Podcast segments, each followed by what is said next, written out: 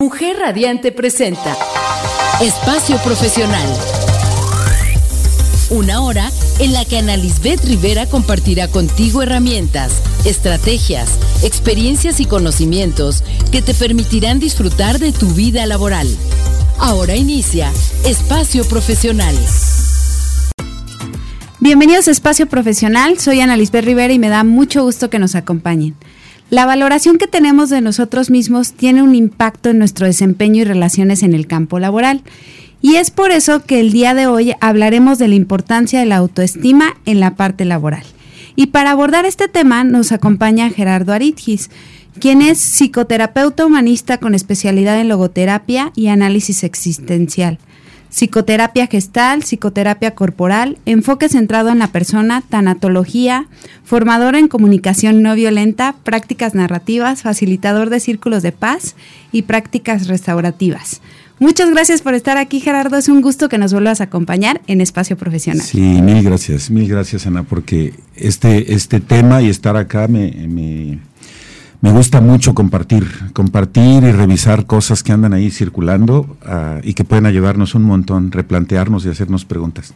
Gracias por la invitación. Oh, gracias a ti por estar nuevamente aquí en Espacio Profesional y vamos a platicar de la autoestima, ¿no? ¿Cuántas veces hemos escuchado esta palabra y cuántas cosas no se dicen de esta? ¿Y por qué no nos platicas ¿Qué es esto de la autoestima, Gerardo? No sé.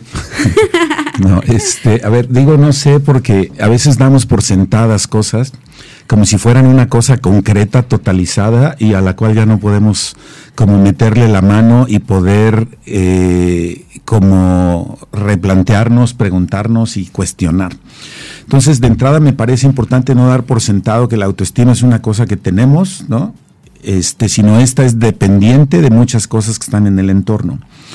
Yo digo que la autoestima tiene mucho que ver con la vara con la que estás midiéndote y dependiendo en lo alto o bajo que pongas esa vara, es como te vas a sentir a ti. Entonces, es dependiente de un montón de cosas que están circulando en el entorno social que nos hacen sentirnos de una u otra manera. Por ejemplo, una vara con la que te puedes medir son los estereotipos de belleza. Esto es lo que dice el estereotipo de belleza que debes ser, que debes aspirar, y si no lo das, entonces deberías considerarte no bella o deberías considerarte bella, y no cuestionamos en sí el estereotipo que es el que nos hace que nos pongamos por arriba o por abajo. Entonces, pongo ese ejemplo porque es muy gráfico para ver que la autoestima es muy dependiente de los relatos dominantes que están circulando en el sistema social. Entonces, para, para, no es tanto subir o bajar la autoestima, sino cuestionar estos relatos dominantes que hemos interiorizado, que gobiernan nuestra propia valía. Es decir, es muy triste saber que lo que decimos que somos es dependiente de voces tragadas. Esto es bien interesante. Internalizamos voces desde temprana edad en las cuales decimos si somos buenos, si somos malos, si estamos en lo correcto, lo incorrecto, y a partir de ahí viene ese sentido de autovalía, de las voces que nos acompañaron en la infancia, papá, mamá, las figuras de autoridad, y luego estas son transferidas a las otras figuras de autoridad que se nos van a atravesar en la vida, maestros, jefes, etcétera. No sé cómo se oiga lo, que digo.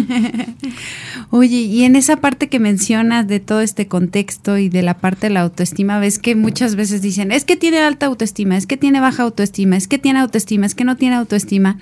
Y bien que nos decías que tiene que ver con todo esto que nosotros tenemos desde chicos, ¿no? La valoración que tengamos de acuerdo al contexto.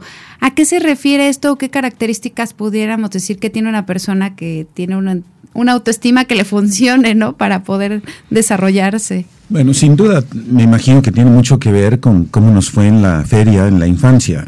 Y todas estas voces, a ver, cuando somos niños, niñas, niñes, tenemos esta del entorno de lo que nos es dicho absorbemos lo que vamos a decir que somos, es decir, nuestro sentido de identidad deriva de lo que de cómo somos tratados de qué, qué, es lo que nos fue dicho, ¿no? Si se nos usaban palabras humillantes para tratarnos, eres esto, eres aquello, no sirves, y estas voces que, que están ahí, este, y esta noción de quién soy va a ser tomada de estas figuras que me van haciendo tener confianza, no tenerla, eh, que, depende del tipo de, de heridas que, que, pueda yo tener es lo que me da ese sentido de valía. Si voy a sentir que no soy suficiente, que voy a ser abandonable, si me porto de un determinado modo, o que soy una pena y una falla con patas por la vida.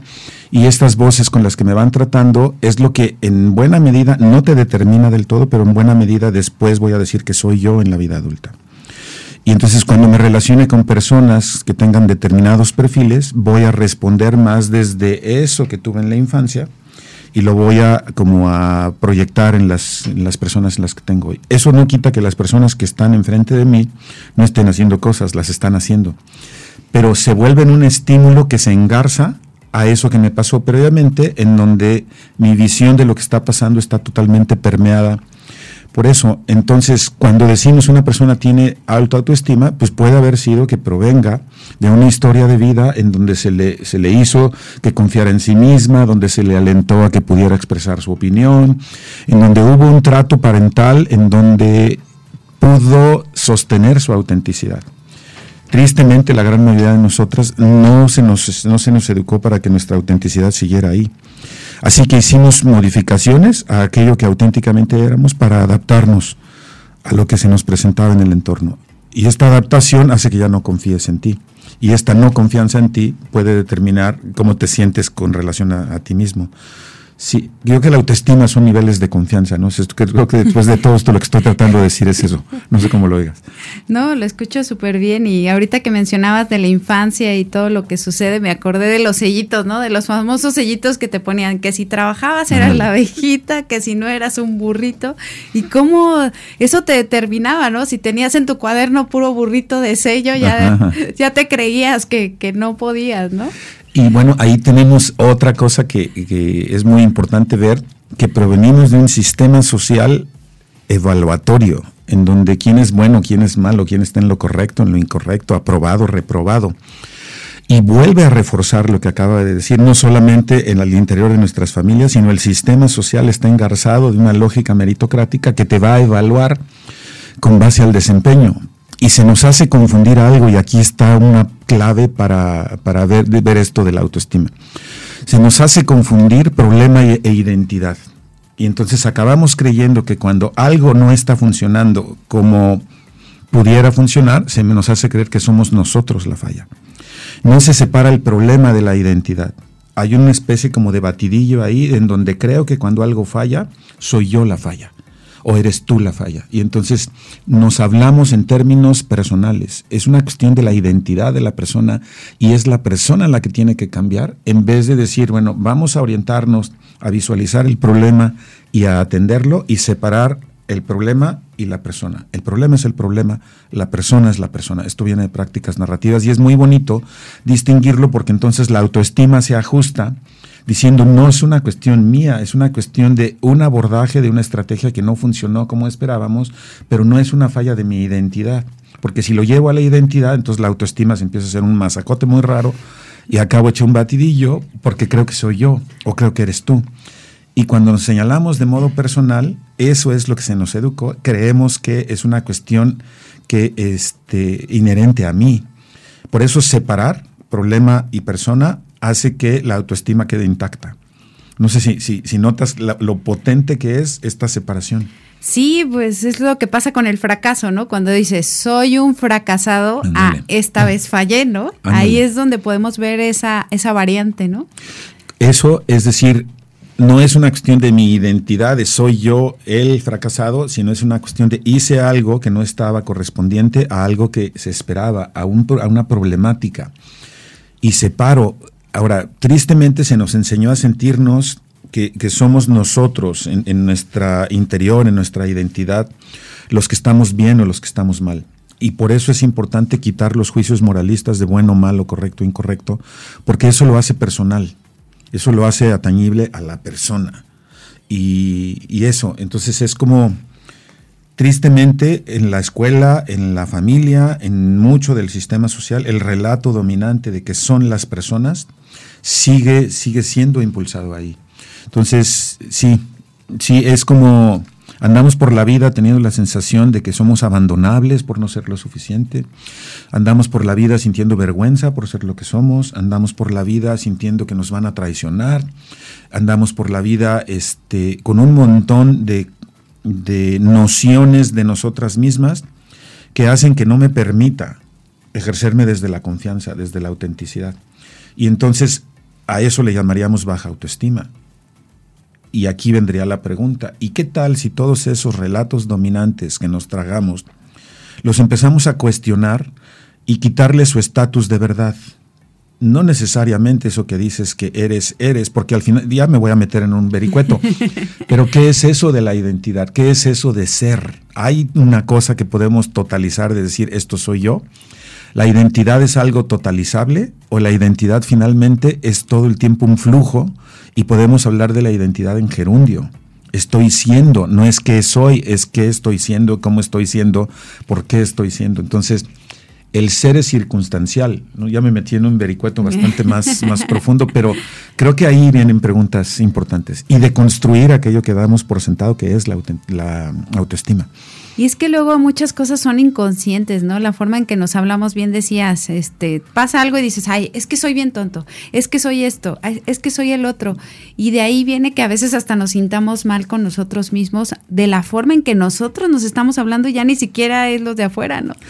mira, aquí podemos pensar en algo de, por ejemplo, yo presentarme como de repente la gente se presenta en, en algunos grupos que dicen, hola, soy Gerardo y soy adicto. ¿Cómo sería cambiar esa frase y decir, hola, soy Gerardo y he desarrollado una adicción? Hay, un, hay, un, hay una manera muy diferente de plantearme porque en uno lo llevo a la identidad. Y si digo he desarrollado una adicción, puedo hacer algo para revertirla. Entonces, pero cuando se va a la identidad, me parece que nos totaliza. Y acuérdate que toda identidad se vuelve performativa. Si eso digo que soy, voy a actuar en correspondencia a lo que digo que soy. Por eso Judith Butler dice, el género es performativo si voy a poner el ejemplo de la masculinidad, si yo digo que yo la, masculinidad se ejerce de un determinado modo, me voy a ejercer desde ahí. Es todo un tema esta parte de cómo, cómo nos hablamos y cómo eso puede también tener un impacto en la forma en cómo nos valoramos y nos sentimos. Entonces es algo a lo que tenemos que poner muchísima atención. Pero vamos a seguir platicando de este tema, no se pueden despegar. Esto es espacio profesional por www.soymujerradiante.com. Por lo pronto, vamos a una breve pausa y regresamos. Esto es Espacio Profesional. Estás escuchando Espacio Profesional. Ya regresamos aquí a Espacio Profesional. El espacio publicitario ideal para tu campaña lo encuentras en Grupo GIA una agencia de publicidad exterior que cuenta con amplia cobertura y conocimiento del mercado. Contáctalos al 777-310-0411 y llega a miles de personas diariamente. Aprovecha su promoción durante el mes de marzo. 40% de descuento en MUPIs y Cenefas y vayas al 30% de descuento. Grupo GIA. Si puedes imaginarlo, pueden crearlo. Pues ya estamos otra vez aquí con Gerardo platicando de la parte de la importancia de la autoestima en, lo que es el aspecto laboral y estábamos hablando un poquito de qué era todo esto de la autoestima, pero ahora sí vamos a meternos a qué sucede con esto de la autoestima y la parte laboral, Gerardo. Sí, un poco retomando lo que dijimos en el bloque pasado, esta noción de quién soy va a permear en cómo me relaciono a nivel laboral con mis compañeros, con quien, con jefes. Yo tengo un poco esa cuestión de quitar ya la palabra jefe porque sigue denotando poder sobre, autoridad. Pero esta, estas figuras que me acompañaron, si me permitieron hablar o no hablar, decidir o no decidir, pues van a, van a influir mucho en el nivel laboral, si tomo decisiones, si no las tomo, si me atrevo a hacer las cosas como yo creo que podrían ser mejor o no. Y también tenemos que reconocer que a nivel laboral se piensa que el otro no, no debe pensar y solamente debe, debe ejecutar. Tú no pienses, tú solo sigue órdenes. Entonces también tendríamos que ver cómo estamos ejerciendo el liderazgo. Si se jefea, si se es realmente un liderazgo colaborativo o si se es un liderazgo de poder sobre. Entonces, esto que vivimos en la infancia va va a ser transferible a cómo me vinculo con las figuras de autoridad a nivel laboral. ¿Me atrevo a hablar? ¿No me atrevo a hablar? Tengo miedo a las consecuencias. Y en ese tengo miedo a las consecuencias, démonos cuenta que provenimos de una historia, de una sociedad que usa los premios y castigos como estrategia para coaccionar y para lograr que los demás se porten como queremos. Y yo no estoy de acuerdo en los premios y castigos. Ya después pudiéramos hablar acerca al respecto de, de todo este abordaje, porque no dejan de ser un yo soy el que tiene los recursos para darte o quitarte, así que hay consecuencias en si te portas o no como yo quiero. Y esto permea en las empresas. Es decir, eh, ayer estábamos cenando con un amigo y es dueño de un restaurante y decía que cuando tiene juntas con sus colaboradores les pregunta, ¿y ustedes qué piensan? Y hay un silencio absoluto en un grupo de, de bastante gente y dice que le cuesta mucho trabajo y les tiene que insistir, decir, oigan, pero hablen, díganme qué piensan, ustedes son los que están en la operación. Y se da cuenta que les cuesta de verdad trabajo. Y esto es un poco lo que decíamos, creo que puede provenir del miedo a las consecuencias. Y si realmente digo lo que pienso y no estoy de acuerdo con el jefe, ¿qué es lo que va a haber de consecuencia por disentir?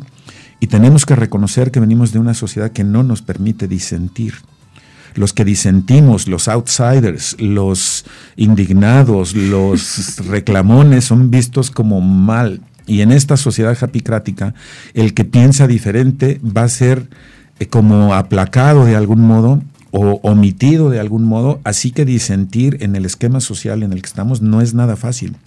Entonces, redignificar esta posibilidad de decir no, no estoy de acuerdo. Entonces, cuando le preguntas a alguien a nivel laboral, ¿tú qué piensas si no estás de acuerdo? Lo que viene es una remembranza de que cuando no estaba de acuerdo con las figuras de autoridad había consecuencias. Te pongo un ejemplo. En alguna ocasión, en una consulta, había un chavo que se quejaba mucho de su relación con su papá. Y le dije, ¿por qué no le invitas a sesión? Me dijo, ¿a sesión yo traer a mi papá? ¿Estaría yo tonto si lo traigo? En realidad usó otra palabra. Y nunca lo trajo por el temor a las consecuencias de si él era honesto y decía lo que pensaba. Podemos imaginar, y pongo ese ejemplo, podemos imaginar cuánta gente en los trabajos no puede decir genuinamente lo que le habita porque venimos de esta historia, de estos mandatos en donde la autoridad tiene razón, ¿no? Y lo digo yo y soy tu padre y no hay vuelta de hoja. Nos ejercemos desde, desde mandatos de género en donde mi voz es la dominante y no permito la emergencia de otras voces. Esto permea indudablemente en el trabajo. Y más si eres mujer los mandatos de, género también son relevantísimos aquí, en qué piensan las mujeres de sí mismas y qué pensamos los hombres de nosotros mismos. Y pongo un ejemplo. Cuando una mujer reprueba un examen, dice, no estudié lo suficiente. Cuando un hombre reprueba un examen, dice, estuvo muy complicado el examen. Para que notemos cómo desde el género tenemos diferentes abordajes. Cuando una mujer está pasando algo en su pareja, tiende a decir soy yo la que tiene que hacer algo para salvar esto. Y el hombre tiende a decir sí, efectivamente eres tú. Entonces, lo pongo como ejemplos varios de por qué, regresando al tema laboral, no permitimos la emergencia de lo que realmente pensamos. Con esta internalización de que la autoridad es la que dicta, y no solamente lo vemos en la familia, lo vemos en los propios maestros no se permite eh, como, como el diálogo, como el disentir, como el de construir los conceptos que se están presentando en clase. Se dan como cosas ya determinadas, ¿no? Y se les hace como, como decía Paulo Freire, como una cosa bancaria, en donde tú solamente te uso como reservorio de mi gran sapiencia y en el examen solo tienes que repetir lo que te enseñé. No se les enseña como a elaborar, a dejar pasar por sus tripas, a, a digerir, a discernir, a, a deconstruir todo. Se les enseña a que tienen que ser las cosas tal cual les fueron dichas y solo les tienen que repetir. Entonces, a nivel laboral, eso va a estar ahí permeado. Entonces, cuando dices, bueno, no dicen, voy a poner un ejemplo de, cómo nos cuesta trabajo la emergencia de disentir. ¿Por qué en México se dice cuando le pides algo a alguien, mañana, patrón, mañana? Y, por, en vez de decir no quiero, eh, no, no, no, es así, es decir, el no es difícil acá y lo quiero poner en términos de la herida colonial, para que veamos desde dónde puede venir una baja autoestima. Si cuando yo en tiempos de la colonia disentía con las figuras de autoridad era latigueado, obviamente aprendí formas indirectas de decir no. Ahorita regreso, te dicen cuando no les gusta algo. Mañana, patrón. ¿sí? Entonces, también hay cosas históricas, sociales, que nos hacen tener una autoestima alta o baja. Y entonces, para adquirir una autoestima alta, me occidentalizo, me europeizo y dejo de estar en contacto con lo genuino y auténtico. Ya me metí en una cosa más, más histórica, pero eso refleja y permea en el trabajo. lo histórico, lo familiar, lo educativo. Es decir, cuando hablamos de autoestima, necesitamos de construir qué queremos decir por autoestima y no dar por sentado que la autoestima es algo que yo pienso positivo y a partir de mi pensamiento positivo voy a estar confiado en mí mismo. No, echarme un clavado a qué me habita, de qué está atravesado mi cuerpo para poder revertir esos mandatos que me permiten o no una buena o, una buena autoestima. Es algo más profundo, ¿no? Creemos que es nada más, sí, vamos, sí se puede. Échale pues ganas y tú, dile al universo que conspira a tu favor y listo. Me parece que hay cosas mucho más complejas a revisar. Y tiene que ser un trabajo de, eh, profundo, ¿no? De uno mismo. O sea, sí aventarse a decir, bueno, a ver, ¿por qué con esto me estoy sintiendo así, no? Empezar a preguntarse cosas y darse el tiempo, ¿no? Porque en esta sociedad en la que estamos todos acelerados, no, no, no, ya tengo que estar bien tengo que estar bien y no me doy ni siquiera cinco minutos para reflexionar algo, ¿no? En esta cultura de la inmediatez no hay espacio para la introspección. Y mientras no haya espacio para la introspección, seremos seres ansiosos, deprimidos, con una autoestima baja, porque no nos damos a la tarea de hacer preguntas. A ver, si una persona no le está gustando lo que está pasando en su trabajo, en vez de decirle qué es que hay de condiciones en tu trabajo que no satisfacen tus necesidades, se le dicen tú conéctate con tus talentos y échale ganas y desde ahí vas a poder estar bien. Y se le quita el radar de las cosas sistémicas que pudo haber propuesto para ser cambiadas y se le hace creer que es una cosa personal. Eres tú la que debe cambiar, cambia de actitud y a partir de ahí vas a emerger cual ave fénix de las cenizas, etcétera. Ojo, porque ahí estamos quitando la visión de poder cuestionar al sistema y decir algo no está funcionando. Si yo me siento si yo me siento aburrida, si yo me siento es, ¿todo tiene que ver conmigo? ¿O en realidad puedo voltear a ver las condiciones en las que estoy laborando y preguntarme si estas están acorde a necesidades que son importantes para mí o no? La autoestima se va a levantar con relación a qué tanto me pongo en sintonía con aquello que me importa. Pero si se nos educa a que lo que te importa no, no tiene que estar en el escenario y tú solo tienes que recibir órdenes, pues por supuesto devenimos en seres deprimidos y ansiosos. Entonces, la autoestima es correspondiente al saber qué necesidades están vivas en mí y orientar lo que hago conectado con eso. Y no, esta sociedad no facilita mucho que eh, haya ese enriquecimiento y que el trabajo se vuelva como una cuestión, no puedo generalizar porque ya hay muchos que sí, pero en general es como si se entendiera que uno tiene que aprender a hacer lo que no le gusta y sujetarse a lo que tiene que y debe de. No es si te gusta o no, se tiene que. Pensemos en la escuela. Tu única obligación es estudiar. No importa si te gusta o no. Lo que tienes que hacer es pasar. Y además yo que me esfuerzo tanto y tú vienes a reprobar. Entonces sentimos miedo, culpa y vergüenza cuando queremos hacer lo que realmente está auténtico en nosotras. Nos anulamos desde temprana edad. Y eso permea en el trabajo. Y eso, no sé si, si estoy como... Sí, desde elegir tu carrera, ¿no? Desde ver cuáles son tus talentos, ¿no? Es lo que luego estábamos platicando, que de repente pues sí, vas a la escuela y es muy general al inicio y después ya te vas enfocando hacia lo que te gusta, pero muchas veces de lo mismo que te gusta hay algunas cosas en las que no eres muy hábil y no te gusta y aún así dices, bueno, pues la paso para avanzar, pero no es una necesidad de que a fuerzas tengas que ser excelente en todo, ¿no? Y eso es otro mito, ¿eh? Esto, esta cosa de, dice Eva Pierracos, la perfección es la obstrucción a la felicidad. Entonces también ojo con estos mandatos de perfección.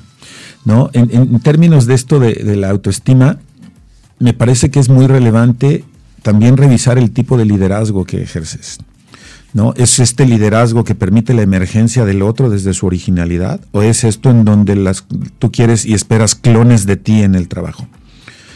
¿no? En donde eh, hay, hay, tipos de liderazgo que, que, que, tienen más bien esta noción, estoy rodeado de gente nefasta, de gente que se equivoca, y si no lo hago yo, todo está mal. Entonces la viven hipercontrolando, vigilantes, no permiten que haya diferencia y las cosas tienen que suceder y los controlan a tal grado que este, no permiten que desde su confianza, desde su autoestima, arraigados en ellos mismos, puedan contribuir.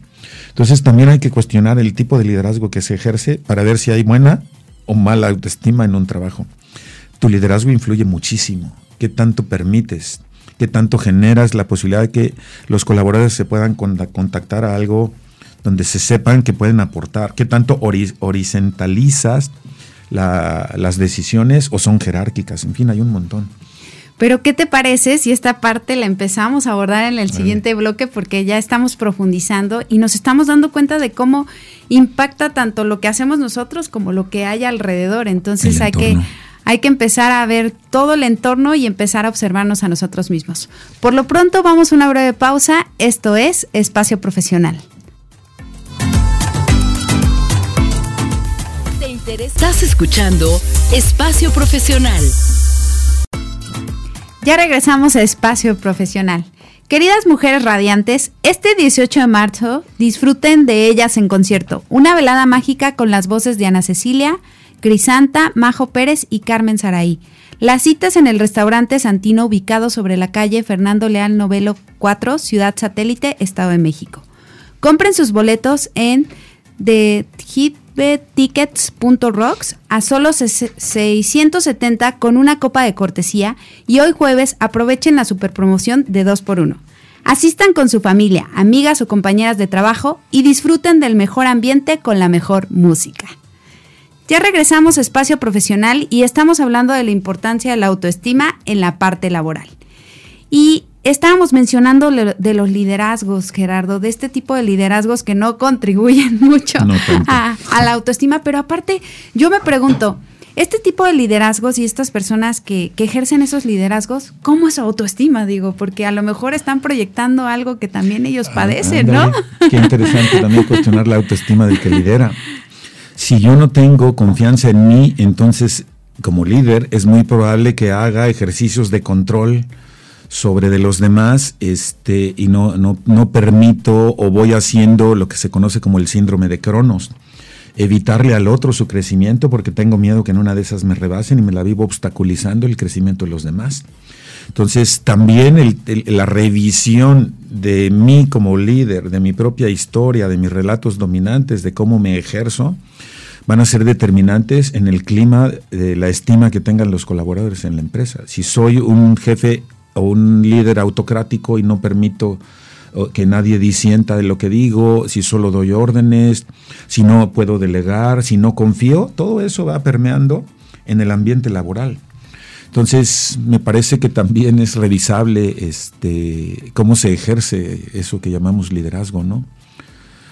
Eso, este, y tristemente estamos todavía agarrados de relatos dominantes de poder sobre hay una autoridad que le dicta a los demás lo que se tiene, lo que se debe de hacer, y la gran mayoría de, los trabajos están agarrados de esa lógica todavía, en donde se jefea y lo, que se considera un colaborador virtuoso es, es el obediente. Y eso no permite mucha creatividad, no permite sí, mucha emergencia de, de las personas. Pero ahorita que estabas mencionando esta parte y yo me quedé pensando en esto de, es cierto, ¿no? Cuando este jefe no tiene pues una buena valoración del mismo es cuando más es así como de, no, lo que yo digo así se tiene que hacer porque tiene ese miedo como de que la gente descubra que a lo mejor no es que a lo mejor no sabe no, y ese es un mandato también social en donde nos cuesta trabajo reconocer cuando no sabemos cuando no podemos. Y no se aborda desde la humildad y se dice oye pues no sé esto tú estás en campo todos los días dime tú el mandato social dice que si eres jefe tú tienes que saber y tienes que poder. Y entonces no nos permitimos mostrar que hay momentos en que no sabemos, que no podemos. Ya de, hablar de la vulnerabilidad ni lo, ni lo mencionamos en, en, el ambiente laboral, porque tristemente se internalizó esta idea de que tus emociones las dejas fuera y aquí vienes y trabajas en frío y tú abocado a los objetivos. No se puede. Esto fue un mito que estuvo ahí circulando muchos años en que nos generó mucho daño. Entonces, esto de la autoestima, de tener que ser productivos a como dé lugar en detrimento de, las cosas que son importantes en tu vida, es, es, es, depresivo. Byung-Chul Han, este filósofo eh, sudcoreano, dice que el ser humano moderno se levanta a autoexplotarse y cree que se está realizando.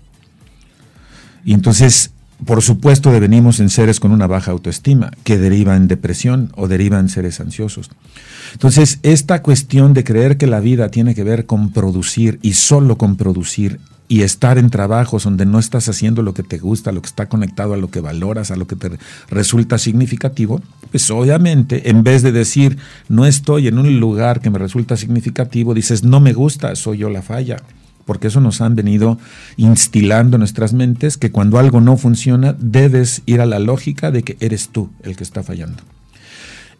Y aquí hay una doble partida que me parece importante. ¿Qué si es correspondiente a mí y qué corresponde al sistema? Y el sistema lo observamos muy poco. Casi todo el tiempo, por eso estoy muy en contra de la japicracia y de la felizología, que todo te lo tienes que atribuir a ti. Ese todo atribuirte a ti te saca del radar la conciencia social, la conciencia sistémica del entorno para ser agentes de cambio ese soy yo la falla, me hace ir más a ser un ser subyugado, que acepte una mente de subalterno y que no permita ese que salga ese poder para convertirme y ganar agencia personal, agencia personal desde una fuerza interior que me permita ser un gestor de cambio, de cambio de paradigmas, de otras maneras de ser un agente transformador. Lo que se triste, lo que demandan muchos trabajos es no transformes nada, compadre, aquí nada más sigues órdenes, deja las cosas como están y eso es lo que al final les acabamos diciendo. Y como en esta sociedad la prioridad está en la sostenibilidad, entonces pues uno acaba aceptando un montón de condiciones por, porque hay esa prioridad. Entonces el sistema social tampoco está diseñado afortunadamente ya empieza a haber empresas que sí, para el florecimiento y la emergencia de las personas que pudieran con eso elevar una autoestima porque se sienten bien, porque se, están realizando. Y tampoco vamos a romantizar eso de la realizada, que vamos a llegar a una especie de nirvana laboral, porque tampoco es real. Sí, claro. ¿No? No sé cómo se oiga lo que estoy diciendo. no, sí, o sea, no podemos tampoco irnos a los extremos, que lamentablemente es lo que sucede, ¿no? Estamos en un extremo y en lugar de llegar a un punto medio nos vamos hasta el otro. penduleamos al otro. Y me recordaba esto de la activities, ¿no? ¿Cuántas veces no nos valoramos por todo lo que hacemos y no por lo que somos? sí, mucho de esta activities o de este workaholism o trabajólicos tiene que ver con gente que no se deja sentir y mucho de este trabajolicolismo tiene que ver con una especie de adicción.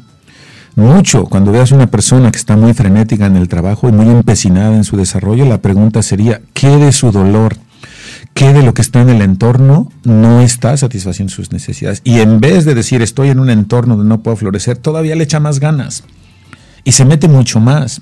Entonces no nos detenemos lo suficiente a preguntarnos, ¿estoy en un lugar en donde estoy conectado a cosas que me importan. No, porque se nos enseñó a que tienes que aguantar cosas que no te gustan. Nada más pensemos, y esto sé que mucha gente puede verlo como, como algo que cuestiona mucho.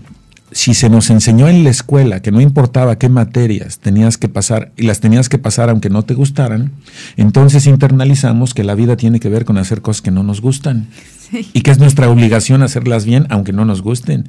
Entonces, ojo, chequemos que la autoestima está agarrada de relatos que nos impusieron, que no permitieron la conexión con eso que este, me gustaría que alimentaría mi sentido de identidad, de autoconfianza, de autoestima, de me puedo seguir un de autenticidad, pues. No sé si haga sentido lo que estoy diciendo. Sí, sí, y además es muy importante empezarse a dar cuenta de esto porque al final es parte de nuestra calidad de vida. Si no empezamos a reflexionar, si no empezamos a ver por qué está sucediendo tanta depresión, hay tantas personas que están llegando a puntos extremos en los que inclusive se quitan la vida, ¿no? Sí.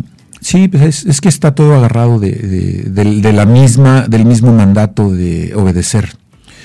Y también el tema de la obediencia es todo un gran tema. ¿eh? Se nos educó para la docilidad. Para el no importa lo que tú quieras, lo que importa es lo que se te dicta. Y me podría poner a dar muchos ejemplos ahí que están, que están circulando. ¿Cómo poder empezar a diseñar lugares de trabajo en donde la gente pueda dedicarse a lo que ama, a lo que le inspira? Eh, y, esto me, me, parece importante comenzar a repensarlo. ¿Amo lo que hago? No, o sea, sí, sí salgo de ahí. Yo puedo salir agotado físicamente, pero puedo salir con un sentido de gratificación por haber estado conectado a eso que me, que me encanta. Y esa sería una gran pregunta. Ahora, también debo decir, y lo estoy pensando en este momento, que yo puedo hablar desde mi zona de privilegio, que yo me puedo poner a elegir, pero hay muchas otras personas que no tienen esa opción. Hasta en, hasta en la autoestima juegan los privilegios de clase, los privilegios de raza, los privilegios de género. Yo puedo decir desde un lugar, yo puedo ir a buscar un trabajo y estar conectado a lo que me gusta. ¿Ok? ¿Cuánta gente puede hacer eso? Si la subsistencia de su familia depende de ahí. Entonces, también veamos, por eso me importa mucho resaltar las condiciones sociales. ¿Quiénes podemos hablar desde el privilegio diciendo, no, ahorita me di cuenta que estaba hablando desde el privilegio y dije, ay, pero hay personas que no importa lo que les guste, lo que amen y si está conectado, porque tienen que eh, conseguir recursos en el día a día y no tienen opción más que dedicarse a la subsistencia. Pero ahí, por ejemplo, la gente que está desde la zona del privilegio, pues es momento de no ser, empezar a pensar en el otro y probablemente nosotros poder generar espacios que permitan que las demás personas podrían. Y ahí vendrían estas preguntas. ¿Qué tan dispuestos estamos, los que estamos en zona de privilegio, a empezar a soltar esos, esas posiciones para que otros puedan equitativamente comenzar a ocupar esos sitios que nosotros tenemos acaparados? Y acaparamos un montón de privilegio. Y el otro, además, el subalternizado, tiene que aceptar su condición. Y luego decimos, pero ¿por qué, está, por qué tiene baja autoestima? Checa la frase de, que anda circulando por ahí. El pobre es pobre porque quiere. Mm, ¿Será? o nosotros como sociedad no damos condiciones para la emergencia, son pobres porque quieren o son empobrecidos porque nosotros acaparamos las posiciones de privilegio. Entonces, ¿pero qué baja autoestima tienen? Mm, ¿Y no será que eso que llamamos baja autoestima está condicionado por el agandalle, por el acaparamiento? Pero, y todo el mundo hablamos de que no queremos una sociedad violenta la pregunta, no queremos una sociedad violenta, ok, ¿qué tan dispuesto estás a soltar puntos de privilegio que has estado sosteniendo toda tu vida? Ah, no, no, no, este, ahí sí, ahí sí no. Podemos hablar de no violencia, pero mis posiciones de privilegio no las toques. Entonces hay un montón de cosas implicadas que derivan en una baja autoestima, porque la persona en vez de decir, insisto, insisto mucho, en vez de decir, mira las condiciones sociales que no me favorecen, la persona tiende a leer como soy yo la falla. Ojo con eso. Por eso es importante que las personas comiencen a poner su mirada en lo social. Y entonces la autoestima se ajusta en el momento en el que gano poder social. Y ahorita que acaba de pasar el 8M, que es lo que nos están mostrando, que hay un hartazgo de que las condiciones sean opresivas y necesitamos modificarlas. Y retomar ese poder, no hay, tan, no hay baja autoestima. Las mujeres se les tenía oprimidas en términos de ustedes tienen que permanecer ahí hasta que surgen y dicen basta, basta vatos. Dejen de oprimirnos, aquí no hay mujeres deprimidas, aquí hay mujeres oprimidas. ¿no? Entonces, lo depresivo viene de esas nociones de tú te tienes que atribuir la culpa. No. Por eso, ya metí un poco aquí los datos feministas que me gustan mucho el empuje y la garra que tienen para decir, no, la bronca no somos nosotras, la bronca está allá afuera. Pues nos vamos a quedar con esto. Por lo pronto vamos a una breve pausa. Esto es Espacio Profesional.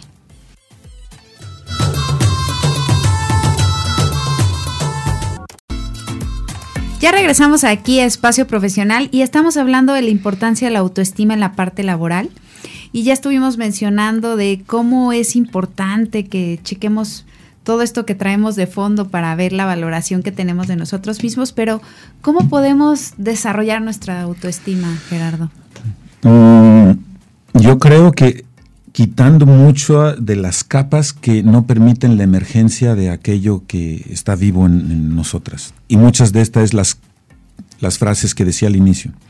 Cuando yo me doy cuenta qué voces, cómo me trataban, qué me decían, cuando me doy cuenta que el sistema social tiene otros relatos dominantes y comienzo a cuestionar, y me doy el permiso de cuestionar literalmente a la autoridad, y no se me malentienda, cuestionar a la autoridad no significa agarrar la jitomatazos. Cuestionar a la autoridad se puede hacer desde un lugar muy empático y compasivo para decir qué tipo de liderazgo se ejercen, que permiten o no que yo pueda contactar con aquello que me importa. Y cuando quito y remuevo esas capas, literalmente la autoestima aparece y se coloca en su lugar, porque ya las voces que estaban dominándome ya no me sobajan. Entonces no es una cuestión de cómo hago para elevar, sino cómo, cómo quito ciertas capas para que esa emergencia pueda, pueda darse por sí sola. Se coloca, se coloca solita en cuanto yo deconstruyo y remuevo todos esos relatos que me puedan estar afectando. Entonces ahí me parece que viene un trabajo importante tanto de los líderes como de las personas que colaboran.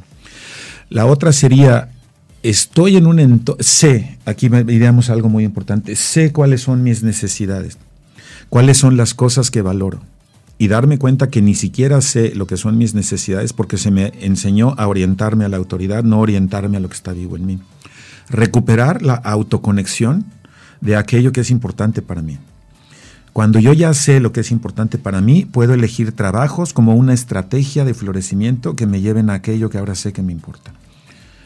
Recobrar esa conexión, esa autoconexión con las cosas que son importantes, este, me parece que puede ser que eh, vayamos a esos trabajos en donde se puede, se puede tener. No sin resaltar lo que dije hace rato, que muchos desde nuestra zona de privilegio podemos hacer otro, pero hay gente que está en condiciones de supervivencia que no tiene mucha opción. Y me parece que ahí nos toca a los que estamos en zonas de privilegio comenzar a hacer cosas para que no estén en una especie de, cosa angustiosa, y por angustiosa quiero decir angosto, donde no se pueden movilizar porque está la supervivencia en juego. Entonces me parece que nos toca a los que estamos en zonas de privilegio comenzar a revertir que las personas estén condicionadas el resto de su vida a estar en posición de subalternos. Me parece que ahí hay una responsabilidad social que, toca abordar desde otro lugar.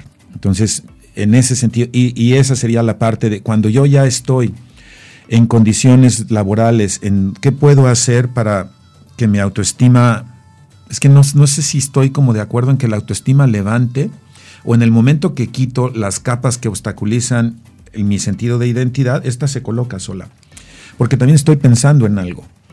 No hay una cosa identitaria totalizante que nos determine, sino la identidad es un flujo. Y la identidad la podemos poner en gerundio. Estoy siendo, no es aquello que soy. Cuando dices, quiero descubrir quién soy, ¿qué quieren decir esas frases? Hay una cosa como un yo allá adentro que tengo que... o el yo es una cosa identitaria en tránsito permanente que se va influyendo del entorno porque el yo o las identidades son un tejido que se entrelaza todo el tiempo desde el entorno. Y si yo me doy cuenta que no hay un yo aspirable al cual llegar a ser, por ejemplo, una frase que mina muchísimo la autoestima es conviértete en la mejor versión de ti mismo. ¿Qué diantres quiere decir eso? Y se vuelve autopersecutorio esta cosa de tengo que convertirme en la mejor versión de mí mismo. Y la pregunta es, ¿quién determina qué es eso de la mejor versión? sino los estereotipos sociales que están circulando. Entonces, ojo con esas frases, porque en vez de dejar a la persona que asiente y esté confiada de ser aquello que es, se vuelve como una cosa de todo el tiempo estoy en falta y tengo que salir a realizar. no ser suficiente. Todo el tiempo eso es lo que dicta esta frase, conviértete en la mejor y levántate todos los días a ser la mejor versión de ti mismo. ¿Y quién dice que no lo soy? En este preciso momento. Y vuelvo, eso que se dice la mejor versión está dictado por un montón de estereotipos que no he cuestionado. Entonces, si yo no quito esos estereotipos o soy consciente de que me habitan, voy a estar persiguiendo falsas rutas a la felicidad y no me voy a dar color. Y quizá a los 57 años me voy a dar cuenta que este, tomé rumbos equivocados. Es como, por ejemplo, cuando quieres conseguir algo, ¿no? Tienes una meta y ya te urge llegar a la meta y no disfrutas todo el proceso ni todo el camino. Llegas a la meta y dices, ajá, ¿y ahora qué sigue, no? Y, eso, ¿no? esa sería la pregunta, ¿qué es más importante, no? Esto de la meta se vuelve, y también la meta, ¿quién la determina? Entonces, ¿son cosas que yo he determinado desde mí o son cosas que están en el entorno que simplemente me compré y no he cuestionado? Por eso insisto, hay un montón de falsas rutas a la felicidad que se están promoviendo ahí en el entorno y la gente se confunde. Y todos estos cursos que se están promoviendo para este, decirte qué hacer con tu vida, me parece que hay que cuestionar muchos de estos abordajes porque en vez de facilitar esta autoconfianza, esta autoestima, lo que hacen es que la gente viva en total noción de no soy lo suficiente y una especie de angustia interior de no soy un ser completo. Vivir como en un estado de incompletud permanente, pues ¿qué es lo que deriva? Una baja autoestima. Que ahí entonces una de las claves es el autoconocimiento, ¿no? La, la autoconciencia y como decías, el determinar realmente cuáles son tus necesidades, que a veces ni sabes si son tus necesidades o son cosas que te creaste porque te dijeron que tenías que... Gran, la gran parte de las cosas que andamos persiguiendo no son nuestros propios relatos. No hemos hecho un proceso de reautoría para preguntarnos qué queremos. Estamos siguiendo mandatos tragados que ni nos pertenecen deriva, deriva eso en baja autoestima. ¿Y cómo nos podemos dar cuenta un poco si son tragados o si, si son de nosotros? Porque creo que ahí está un poco la complicación, ¿no? Sí, mira, yo, yo desde donde contribuyo, en los espacios en donde trabajo o, colaboro, en mis talleres, en mis sesiones, es... llevar a un nivel eh, politizar, politizar los espacios. Por politizar no estoy hablando para nada de partidos políticos ni de toda esa cosa rara que han hecho por allá. Politizar para mí es llevar a lo social, a la conveniencia de la comunidad, los sistemas. Cuando llegan las personas a terapia y dicen, por ejemplo, un chavo que me puede decir, es que soy un pésimo estudiante, porque la pregunta es, ¿estás estudiando la carrera que quieres? Y si le rascas tantito, aparece que no. Entonces, ese es que, que la gente se permita cuestionar si eso, es decir, tus sentimientos te van a reportar si estás alineado o no a eso que, es importante para ti. ¿Tienes sentimientos aflictivos? Los sentimientos aflictivos son mensajeros que aparecen para decirte algo no está sucediendo como queremos. Necesitamos hacer ajustes. Los sentimientos placenteros aparecen para decirnos algo está sucediendo como queremos. Sigamos haciendo eso. Entonces los sentimientos como guía para hacer ajustes. Y luego esos sentimientos los conecto a necesidades. Este sentimiento, ¿qué me, qué me informa de mí? Si estoy sintiendo frustración, si estoy sintiendo tristeza, ¿qué me informa de necesidades satisfechas o insatisfechas? Así que los sentimientos son un puente a conectarme con esas necesidades y conectarme con esas necesidades hace que yo salga a la vida en sintonía con eso que ahora sé que me importa. Y la autoestima se corrige desde ahí no por pensamientos positivos de que yo diga que soy no sé qué cosa en el universo. Es decir, la autoestima se recoloca a partir de la autoconexión. Muy bien, Gerardo. Y a todas aquellas personas que quieran conectarse con sus necesidades y que quieran ver esta parte de, la autoestima, ¿dónde te pueden contactar? Sí, eh, otros, otros mirares eh, en Facebook, ¿no? En Twitter también y en Instagram. No, entonces nada más es Twitter y Facebook, otros mirares. Está en construcción la página también Otros Mirares, pero ahí encuentran donde estamos subiendo constantemente post e información y los cursos que damos. ¿Tienes, ¿Tienes algún taller próximo?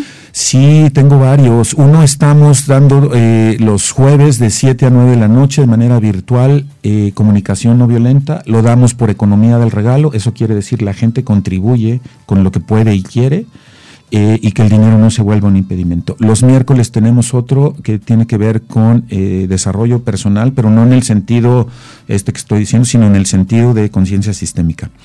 Y los martes tenemos otro que se, que se va a llamar El amor y sus vericuetos, cómo amar en un mundo de extraviados emocionales. Se inicia en abril.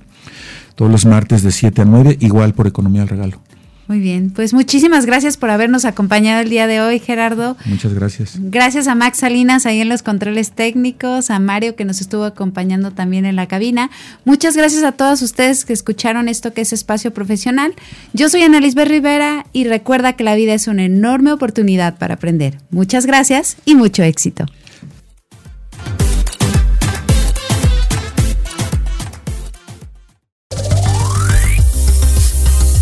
Así concluye Espacio Profesional. Escucha la próxima semana a Ana Lisbeth Rivera y conoce cómo puedes disfrutar al máximo de tu vida laboral.